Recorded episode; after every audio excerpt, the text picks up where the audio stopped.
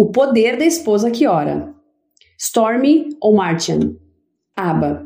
As pressões e os desafios do dia a dia podem levar um casamento feliz a uma situação tal que continuar casada pode parecer impossível. Se é assim que você se encontra, esse livro lhe mostrará a solução. E pasme, ela realmente depende de você. Mas isso é impossível, você poderá dizer. O problema não está em mim. Talvez não esteja mesmo, mas Deus pode usar você como um instrumento para essa solução que parece tão improvável. Deus se agrada de realizar o impossível, se você permitir. Eis o segredo. Stormy O'Martian conta como o Senhor fortaleceu o seu casamento quando ela, assim como você, pensou não haver mais solução para ele. Ela relata como tudo se transformou depois que começou a orar pelas áreas chaves da vida do marido, como vida espiritual, emoções, papel de pai, líder e responsável pelas decisões, saúde e proteção, fé e futuro. Além do próprio exemplo, Storm discute alguns problemas de casais que pareciam condenados ao completo fracasso mas que conseguiram superar suas dificuldades graças à perseverança da esposa em oração. Ela aprendeu a pedir a Deus a solução para áreas específicas do relacionamento conjugal, e as respostas vieram no tempo de Deus. Toda mulher que deseja renovar ou revigorar seu casamento encontrará neste livro um grande aliado. No final de cada capítulo, a autora apresenta sugestões de oração para cada um dos temas abordados e alguns versículos a eles referentes. Fala também sobre os verdadeiros instrumentos de poder e inspira e encoraja as esposas a se apoiarem na segurança das maravilhosas promessas de Deus para a restauração, a renovação e o crescimento do casal. Você acha que não há mesmo esperança? Pois a leitura deste livro fará você mudar de ideia. Stormy O'Martian é autora de seis best-sellers sobre oração.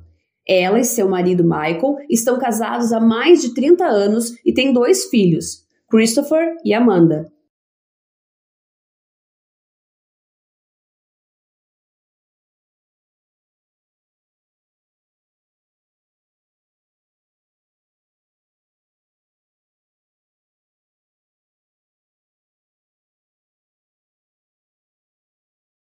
Orar pode mudar tudo. Não adianta insistir, não nos entendemos mais. Eu e meu marido somos felizes, mas há momentos em que de fato não sei como agir. Minha melhor amiga vai se divorciar. Como posso ajudá-la a salvar e renovar seu casamento? Lares são destruídos porque os cônjuges acreditam que tudo já foi tentado e que não vale mais a pena investir no casamento. Se essas situações são esporádicas, se elas refletem completamente sua vida ou a de alguém a quem você ama, acredite, há uma solução. Através de exemplos de relacionamentos, incluindo o da própria autora, que apresentavam os mais diversos tipos de problemas, Stormy O'Martian mostra como Deus pode mudar uma situação aparentemente irremediável mediante a oração constante e perseverante da esposa. Você acha que existe alguma coisa impossível para Deus? Veja o que a autora e outras mulheres aprenderam. Você quer tentar?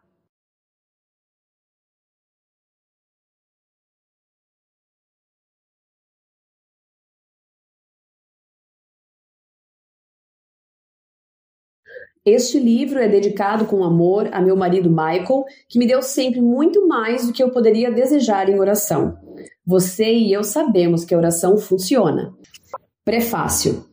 Uma frase minha se tornou uma brincadeira em nossa casa. Quando me refiro ao número de anos que Stormy e eu estamos casados, sempre digo: foram 25 anos maravilhosos para mim e 25 anos miseráveis para ela. Depois de todos esses anos de casamento com Stormy, não há mais qualquer fase da minha complexa personalidade para ela descobrir.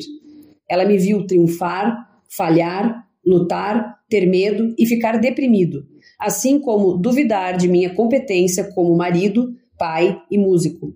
Ela me viu zangado com Deus quando ele não me dava o que eu lhe pedia. Testemunhou milagres quando Deus transformou cinzas em ouro. Cada passo do caminho tem sido acompanhado das orações dela, e este livro foi escrito baseado nas experiências que teve no correr dos anos. Não posso imaginar como seria minha vida sem as suas orações por mim. Isso me dá conforto e segurança e também cumpre a missão que o Senhor nos delegou de orarmos uns pelos outros e carregar os fardos uns dos outros.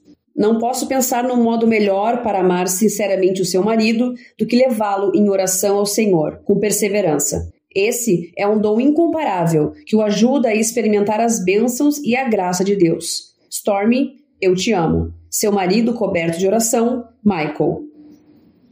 Mulher virtuosa, quem a achará? O seu valor muito excede o de finas joias. O coração do seu marido confia nela e não haverá falta de ganho. Ela lhe faz bem e não mal todos os dias da sua vida. Provérbios 31, 10 a 12. O poder.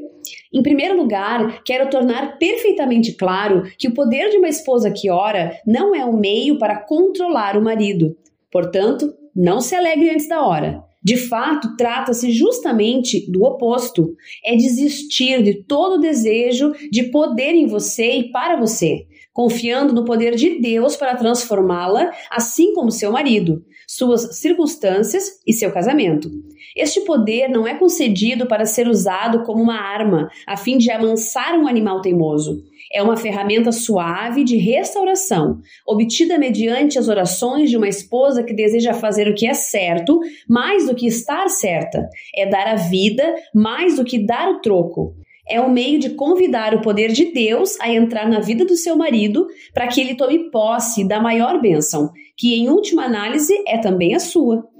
Quando meu marido Michael e eu nos casamos e surgiram diferenças entre nós, orar não foi definitivamente o meu primeiro impulso. De fato, foi quase o último recurso.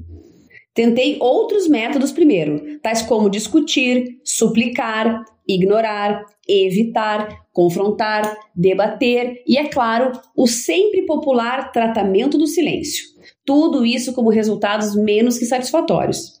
Levei algum tempo para compreender que, orando primeiro, essas formas desagradáveis de agir podiam ser evitadas. Quando você estiver lendo esse livro, Michael e eu estaremos casados há mais de um quarto de século. Isso é quase um milagre. Não é certamente um testemunho da nossa grandeza, mas da fidelidade de Deus em resposta à oração.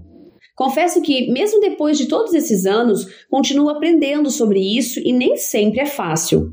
Embora talvez não tenha tanta prática em fazer as coisas certas como tenho em fazer as coisas erradas, posso dizer sem reservas que a oração funciona. Infelizmente, não aprendi como orar de verdade por meu marido até que comecei a orar para os meus filhos. Ao perceber quão profundas eram as respostas de Deus às minhas orações por eles, decidi tentar ser tão específica e fervorosa a orar por Michael. Mas descobri que orar pelos filhos é bem mais fácil. Desde o momento em que pomos os olhos neles, queremos o melhor para suas vidas, incondicionalmente, de todo o coração, sem quaisquer dúvidas. Mas, com o marido, nem sempre é assim tão simples especialmente com alguém que está casado com você há tempos. O marido pode ferir os seus sentimentos, ser imprudente, despreocupado, abusivo, irritante ou negligente. Ele pode dizer ou fazer coisas que ferem seu coração como uma farpa. E cada vez que você começa a orar, percebe que essa farpa está infeccionando. É óbvio que não poderá entregar-se à oração da maneira como Deus lhe pede até que você a retire do seu coração. Orar por seu marido não é o mesmo que orar por um filho, embora pareça a mesma coisa, porque você não é a mãe de seu marido. Temos autoridade dada pelo Senhor sobre nossos filhos. Não temos autoridade sobre nossos maridos. Todavia, recebemos autoridade sobre todo o poder do inimigo. Lucas 10, 19. E podemos prejudicar muito seus planos malignos quando oramos. Muitas coisas difíceis que acontecem num casamento fazem parte, na verdade, do plano que o inimigo preparou para sua dissolução. Mas podemos dizer: não vou permitir que coisa alguma destrua meu casamento. Não vou ficar parada e ver meu marido deprimido, abatido ou destruído. Não vou permitir que a confusão, a falta de comunicação, as atitudes e as escolhas erradas prejudiquem o que estamos tentando construir juntos. Não vou tolerar que a mágoa e a falta de perdão nos levem ao divórcio. Podemos tomar posição contra quaisquer influências negativas em nosso casamento e saber que Deus deu autoridade em seu nome para apoiar essa atitude. Você possui os meios para colocar uma cerca protetora em volta do seu casamento, porque Jesus disse: Em verdade, vos digo que tudo o que ligardes na terra terá sido ligado no céu, e tudo o que desligardes na terra terá sido desligado no céu. Mateus 18, 18. Você tem autoridade em nome de Jesus para deter o mal e permitir o bem. Você pode entregar a Deus em oração o que quer que controle o seu marido: alcoolismo, excesso de trabalho, preguiça, depressão, enfermidade, mau gênio, ansiedade, medo ou fracasso, e orar para que ele seja liberto dessas coisas. Espere antes que você desista do casamento. Confesso desde já que houve uma época em que pensei em separação ou divórcio. Essa é uma revelação embaraçosa, porque não creio que qualquer dessas opções sejam a melhor resposta para um casamento em dificuldades. Creio na posição de Deus a respeito do divórcio. Ele diz que não é certo e que isso o entristece. A última coisa que quero fazer é entristecer a Deus. Mas sei o que é sentir o tipo de desespero que impede que tomemos uma boa decisão. Experimentei o desânimo que leva a pessoa a desistir de tentar fazer o que é certo. Compreendo a tortura da solidão que deixa você desejando encontrar alguém que olhe para sua alma e veja você. Senti tamanha dor que o medo de morrer por causa dela me levou a buscar o único meio provável de sobrevivência: fugir da fonte da agonia. Sei o que é pensar em atos de desespero quando não vemos qualquer futuro à frente.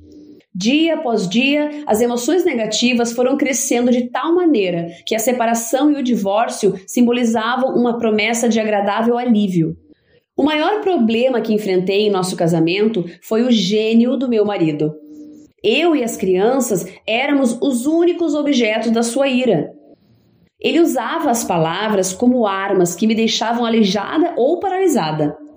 Não estou dizendo que eu não tinha culpa. Pelo contrário, tenho certeza de que eu era tão culpada quanto ele, mas eu não sabia o que fazer a respeito. Suplicava a Deus regularmente que tornasse meu marido mais sensível, menos zangado, mais agradável, menos irritante, porém vi poucas mudanças. Será que Deus não estava ouvindo?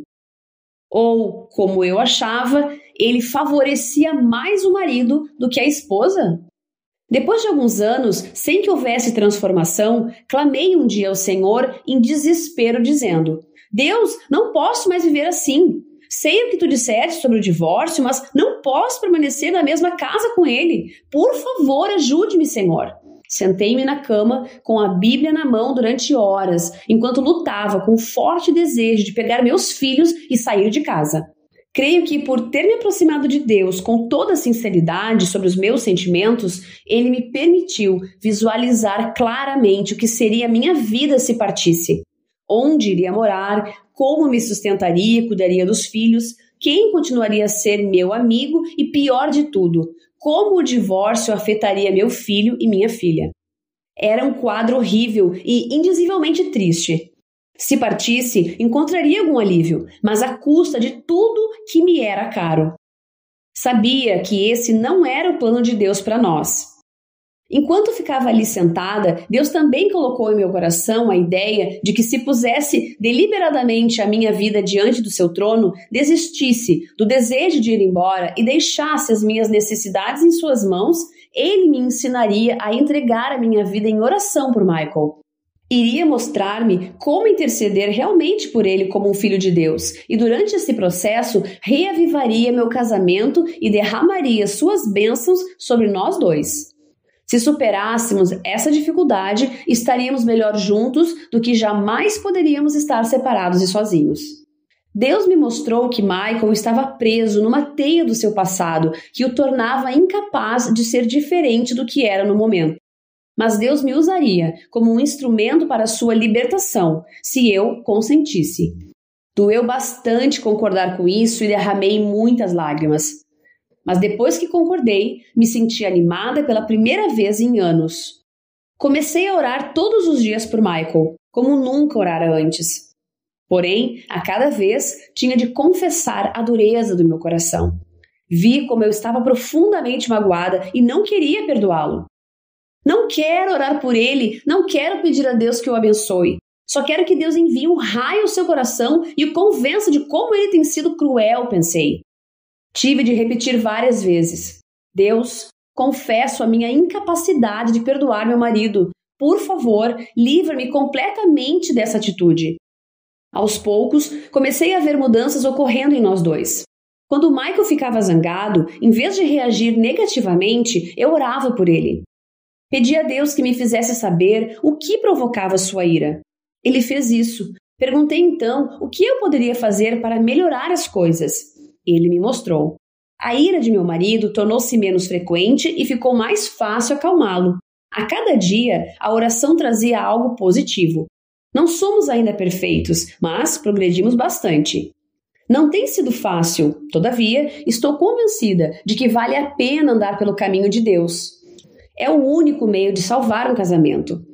As orações da esposa pelo marido têm um efeito muito maior sobre ele do que as de qualquer outra pessoa, mesmo as da mãe dele.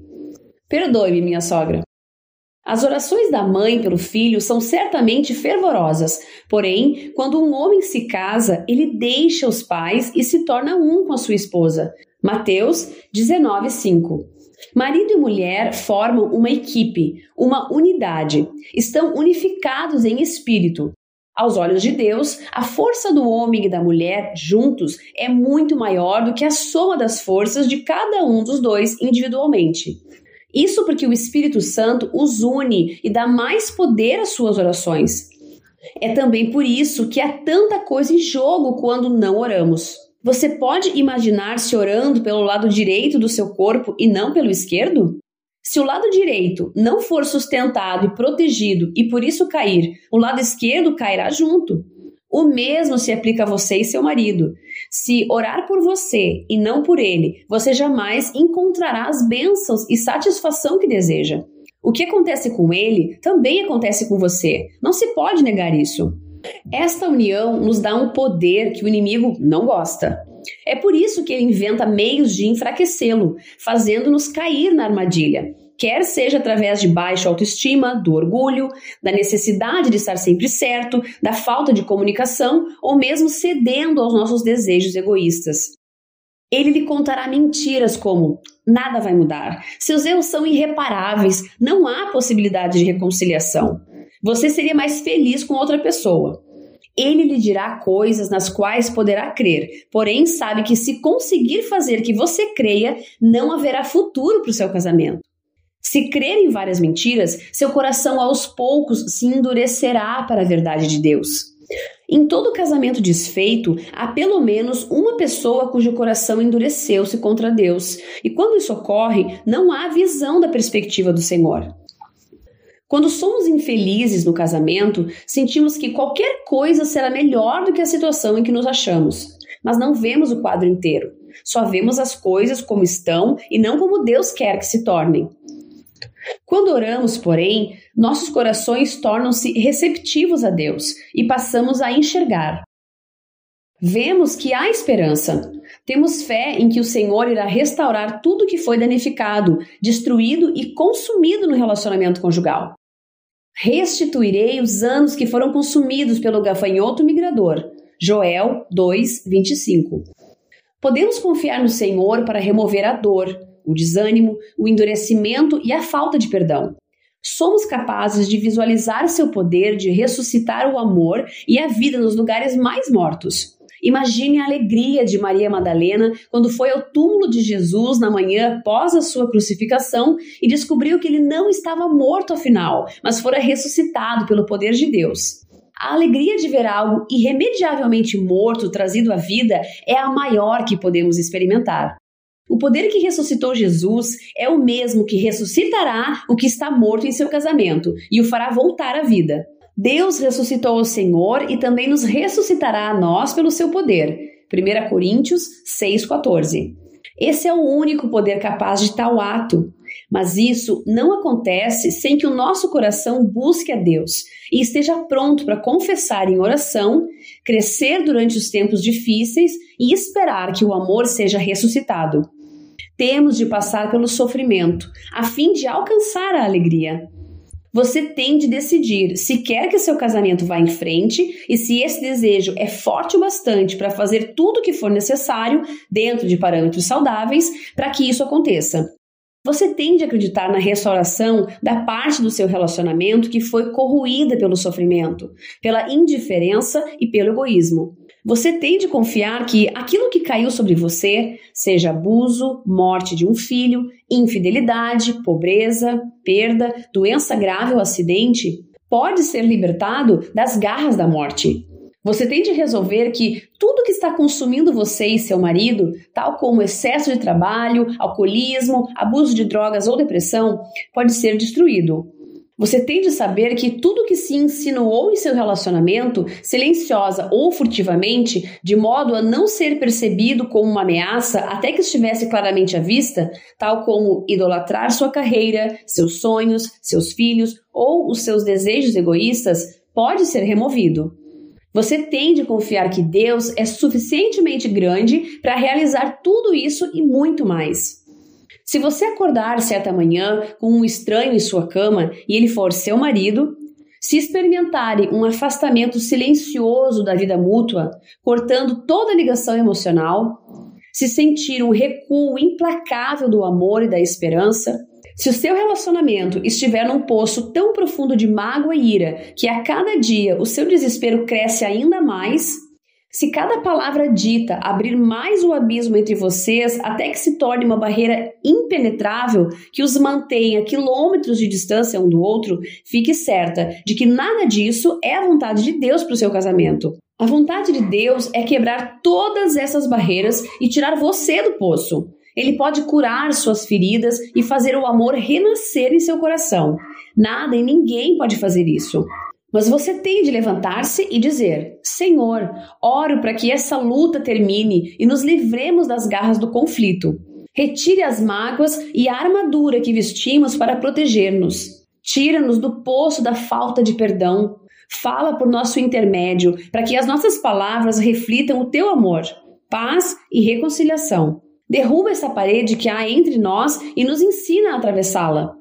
Capacite-nos a despertar dessa letargia e encaminha-nos para a cura e inteireza que tens para nós. Não desista do casamento. Peça a Deus para dar-lhe um marido renovado. Ele é poderoso para tomar o que você tem e torná-lo uma nova criatura em Cristo. Maridos e esposas não foram destinados a brigar, afastar-se emocionalmente, viverem um casamento falido, serem felizes ou divorciar-se. Temos o poder de Deus no nosso lado. Não precisamos deixar nosso relacionamento conjugal ao sabor do acaso. Podemos lutar por ele em oração e não desistir, porque enquanto estivermos orando, há esperança. Com Deus, nada estará tão morto quanto parece, nem os seus próprios sentimentos. E eu, eu também preciso de oração. É natural entrar nessa maravilhosa aventura de oração imaginando se o seu marido vai orar um dia por você da mesma maneira que está orando por ele. Embora isso fosse certamente o máximo, não o tenho como garantido. Orar por seu marido será um ato de amor e sacrifício generoso e incondicional da sua parte. Você deve estar disposta a assumir este compromisso sabendo que é muito possível e até bastante provável que ele jamais venha orar por você do mesmo modo. Em alguns casos, ele talvez nem sequer ore. Você pode pedir que o faça e orar para que ele ore por você, mas não pode exigir isso dele. Isso, porém, não importa. O fato de ele orar ou deixar de orar não é problema seu, é de Deus. Liberte-o então dessa obrigação. Se ele não orar por você, a perda dele será maior que a sua. A sua felicidade e realização não depende do fato de ele orar, mas sim de seu próprio relacionamento com o Senhor. É claro que as esposas também precisam de oração, mas estou convencida de que não devemos depender de nossos maridos como os únicos provedores dela. Na verdade, depender do marido como seu parceiro dedicado de oração poderia acabar em fracasso e desapontamento para ambos. Aprendi que a melhor coisa para o nosso casamento foi manter parceiras de oração, com quem eu orava todas as semanas. Hoje creio que isso é vital para todo casamento. Se você puder encontrar duas mulheres fortes na fé, em quem confie plenamente e com quem possa compartilhar os anseios do seu coração, marque o um encontro semanal de oração. Isso irá mudar a sua vida. Essa atitude não significa, porém, que você tem de contar às suas parceiras tudo sobre seu marido ou expor os detalhes particulares da vida dele. O propósito é pedir a Deus que tranquilize o seu coração. Mostre como você pode ser uma boa esposa. Compartilhe os fardos de sua alma enquanto busca as bênçãos do Senhor para o seu marido. É claro que, se houver uma questão com sérias consequências e você puder confiar às suas parceiras de oração a natureza confidencial do seu pedido, não deixe então de compartilhar. Vi muitos casamentos acabarem em separação ou divórcio porque as pessoas eram orgulhosas demais ou temiam compartilhar seus problemas com alguém que pudesse orar por elas. Tudo parece bem entre o casal, mas, de repente, o casamento acaba. Não deixe de enfatizar a natureza confidencial do que você está compartilhando com suas parceiras de oração. Mas não permita que o casamento acabe porque hesita em orar por ele com outras pessoas. Se tiver uma parceira de oração que não consegue manter em segredo uma confidência, descubra outra pessoa com mais sabedoria, sensibilidade e maturidade espiritual. Mesmo sem parceira de oração ou um marido que ore, quando você ora fervorosamente, vê as coisas acontecerem.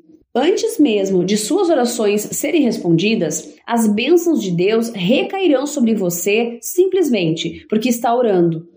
Isso se deve ao fato de ter passado tempo na presença de Deus, onde toda transformação duradoura começa. Uma oração de cada vez. Não fique confusa com as muitas maneiras que existem para orar por seu marido. Não é necessário fazer tudo num só dia, numa semana ou até num mês.